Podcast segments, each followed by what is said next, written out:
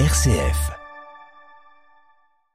Possible crime contre l'humanité en Chine contre les Ouïghours, c'est ce que détaille un rapport du Haut Commissariat des Nations Unies pour les droits de l'homme. Le texte évoque notamment torture, violences sexuelles et détentions arbitraires contre les minorités ethniques présentes au Xinjiang. Le Pakistan sous les eaux, l'armée s'active pour secourir les victimes des inondations. L'ONU lance un appel au don de 160 millions de dollars, mais l'ampleur de la catastrophe est bien plus grande. Éduquer les filles et les femmes afghanes, c'est l'objectif d'une jeune radio, Radio Begum, créée juste avant l'arrivée des talibans à Kaboul et qui continue d'émettre une petite lueur pour les femmes afghanes.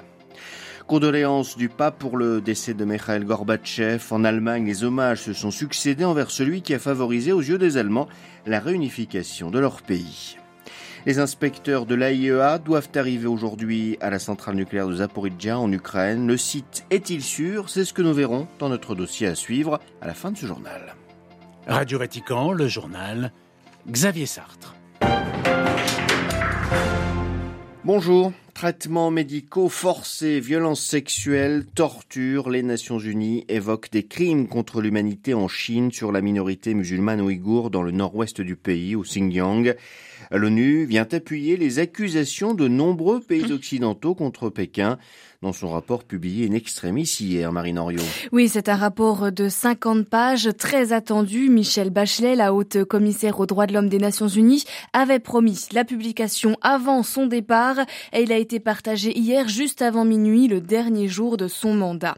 Concrètement, pas de nouvelles révélations, mais ce rapport vient apporter le sceau de l'ONU aux accusations déjà existantes contre Pékin, la pratique récurrente de la torture, des traitements médicaux forcés comme la stérilisation ou l'avortement, des mauvaises conditions de détention sur la minorité ouïghour, parquée dans des camps.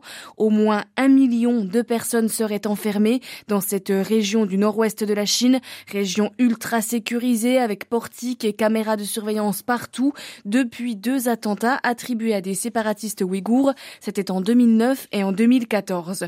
Alors pourquoi ce rapport a-t-il tant tardé à sortir?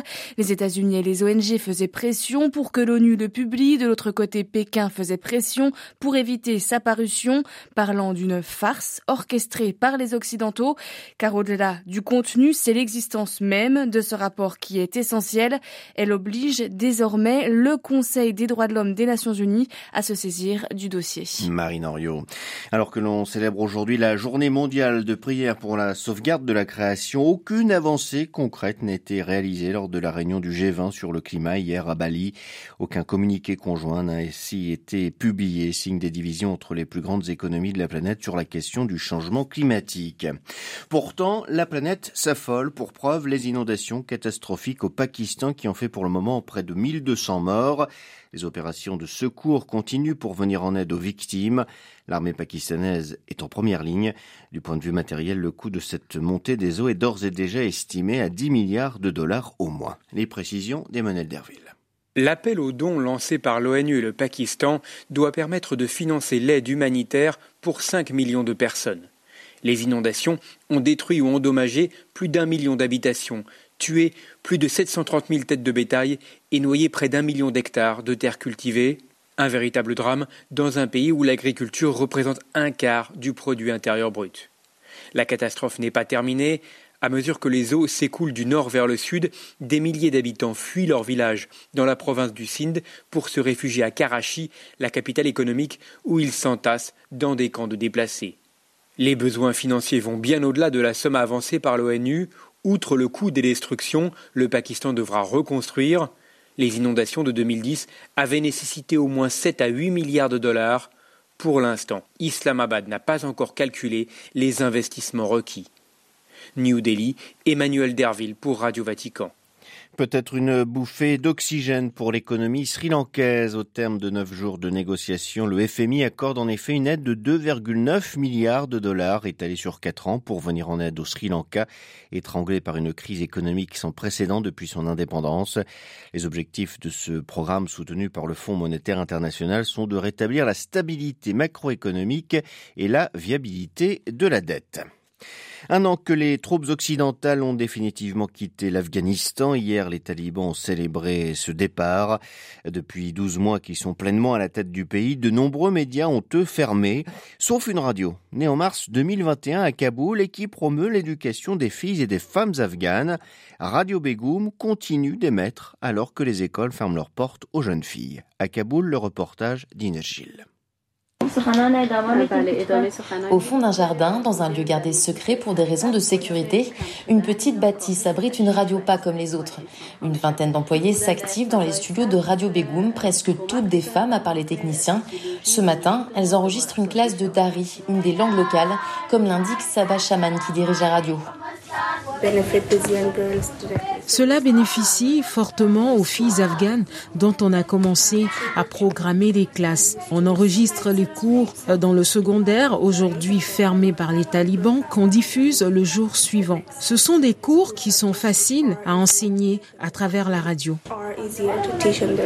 Dans ce contexte tendu où les restrictions sont de plus en plus nombreuses au fil des mois, la petite radio effectue un travail d'équilibriste. Les journalistes se conforment aux lois des talibans. Sur les vidéos postées sur le web, elles portent le voile intégral et elles ne diffusent pas de musique. Mais Radio Begoum tente de bousculer la société afghane, des débats sur la santé mentale des femmes, voire sur la sexualité. Des sujets tabous en Afghanistan sont organisés et des femmes reporters vont sur le terrain. Pour les employés de Radio Begoum, le futur est incertain, mais elles continuent leur travail pour offrir aux femmes et filles afghanes de plus en plus cloîtrées entre les quatre murs de leur maison une petite bouffée d'espoir. Inès Gilles, à Kaboul, pour Radio Vatican.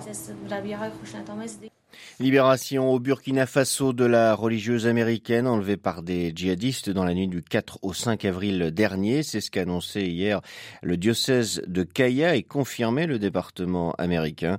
Sœur Sulen Tennyson de la congrégation des Sœurs Marianites de Sainte-Croix est en lieu sûr et en bonne santé, indique le diocèse. Aucune précision cependant n'a été donnée concernant les conditions de sa libération. Nouvelle attaque hier attribuée aux ADF dans l'est de la République démocratique du Congo. Au moins 14 civils ont été tués près de, la localité de Biakato dans la province de Lituri. Deux rebelles des forces démocratiques alliées ont perdu la vie après l'intervention de l'armée congolaise. Télégramme du pape François, la fille de Mikhail Gorbatchev, décédée mardi soir à Moscou à l'âge de 91 ans. Le Saint-Père exprime ses condoléances à tous ceux qui ont vu dans le dernier dirigeant de l'Union soviétique un homme d'État.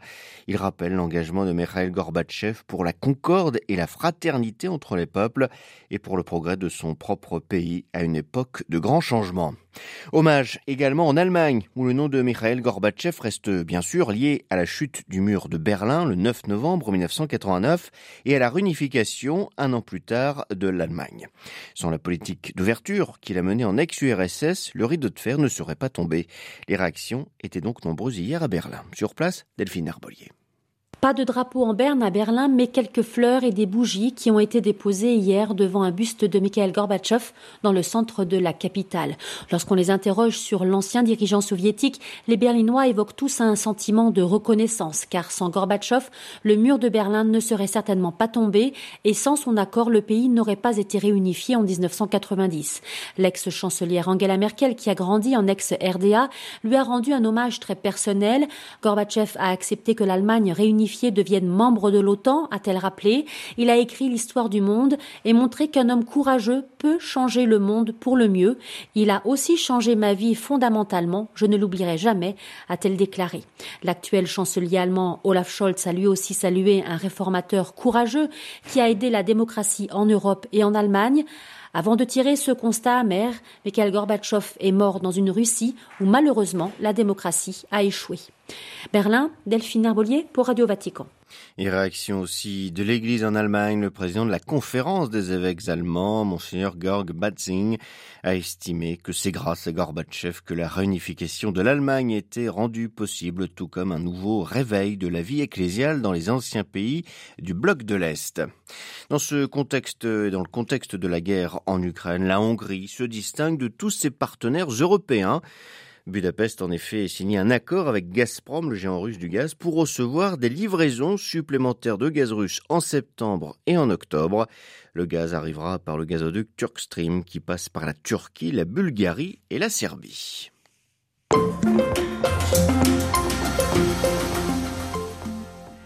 C'est aujourd'hui que les inspecteurs de l'Agence internationale pour l'énergie atomique, l'AIEA, doivent arriver à la centrale nucléaire de Zaporizhia en Ukraine pour faire un état des lieux et vérifier la sûreté de l'ensemble du site, le plus grand d'Europe, contrôlé par l'armée russe depuis le début du conflit.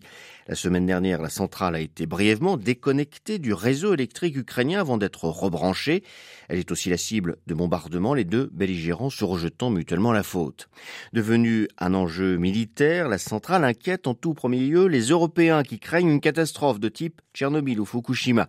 Mais cette peur est-elle raisonnable? La centrale est-elle sûre? Et si oui, dans quelle mesure? Alors que les combats s'intensifient tout autour, encore ce matin C'est ce que nous avons demandé à Biagio Principe, ingénieur de l'énergie et professeur-chercheur à l'HECSO de Suisse. La sûreté vient du modèle de, la centrale. Donc, euh, celui-ci est un VVER, c'est un modèle russe assez sûr, de façon générale, parce qu'il a quatre systèmes de sécurité. Mais le quatrième système, c'est un blindage en, ciment qui se trouve au-dessus de la centrale et qui protège la centrale de toute attaque externe et un blindage interne qui protège aussi la centrale de toute fuite interne. Donc on a un niveau de sécurité assez élevé. L'ordre de grandeur, c'est que le blindage externe peut résister à un avion de 200 tonnes et à des tremblements de terre de, on va dire sur l'échelle Richter de 8. Les réacteurs, euh, ils ont été construits en 83, je pense, sont d'autres types par rapport à celui de Fukushima et celui de, de, Tchernobyl. Donc ils ont une sûreté accrue et si tous les systèmes euh, venaient à, à, tomber, c'est une très faible probabilité que cela arrive, même dans un cas de bombardement. Quelles sont les cibles les plus sensibles sur le site de, de la centrale? Les points les plus sensibles, en réalité, il n'y en a pas vraiment. Si on, on endommage les backups et on coupe, on va dire, le courant externe, à ce moment-là, on n'aurait plus de sûreté à l'intérieur de la centrale pour éviter euh, une, une surchauffe.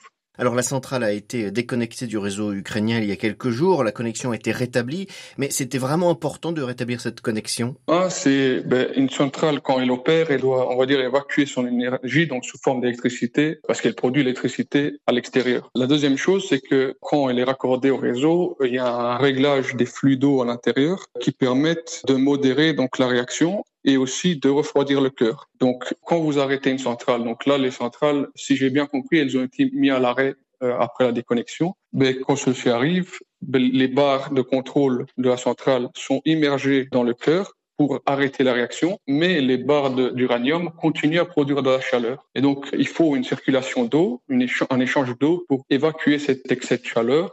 Autrement, si cette évacuation n'est pas possible, ce qui va se passer, c'est que le cœur peut potentiellement fondre. Et c'est un peu ce, qui s'est passé à Fukushima. Est-ce que des problèmes sont intervenus après la coupure euh, d'il y a quelques jours? Actuellement, euh, selon les, les, personnes qui travaillent là-bas, il n'y a pas des, des, radiations majeures qui ont été détectées, donc euh, il n'y a pas un, réel problème.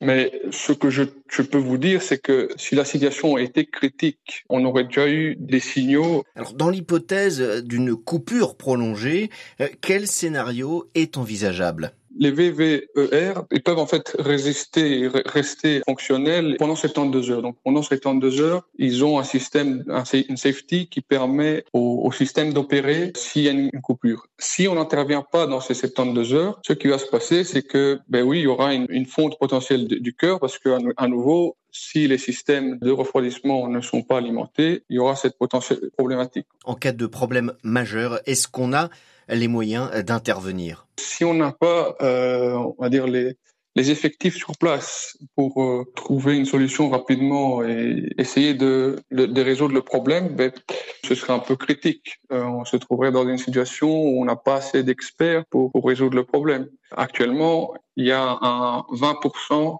de, de l'effectif sur place par rapport à l'effectif euh, normal. Il faudrait plus de personnes au cas où il y a un réel problème. Biagio Principe, ingénieur de l'énergie et professeur chercheur à l'HESSO de Suisse, était ce matin l'invité de Radio Vatican.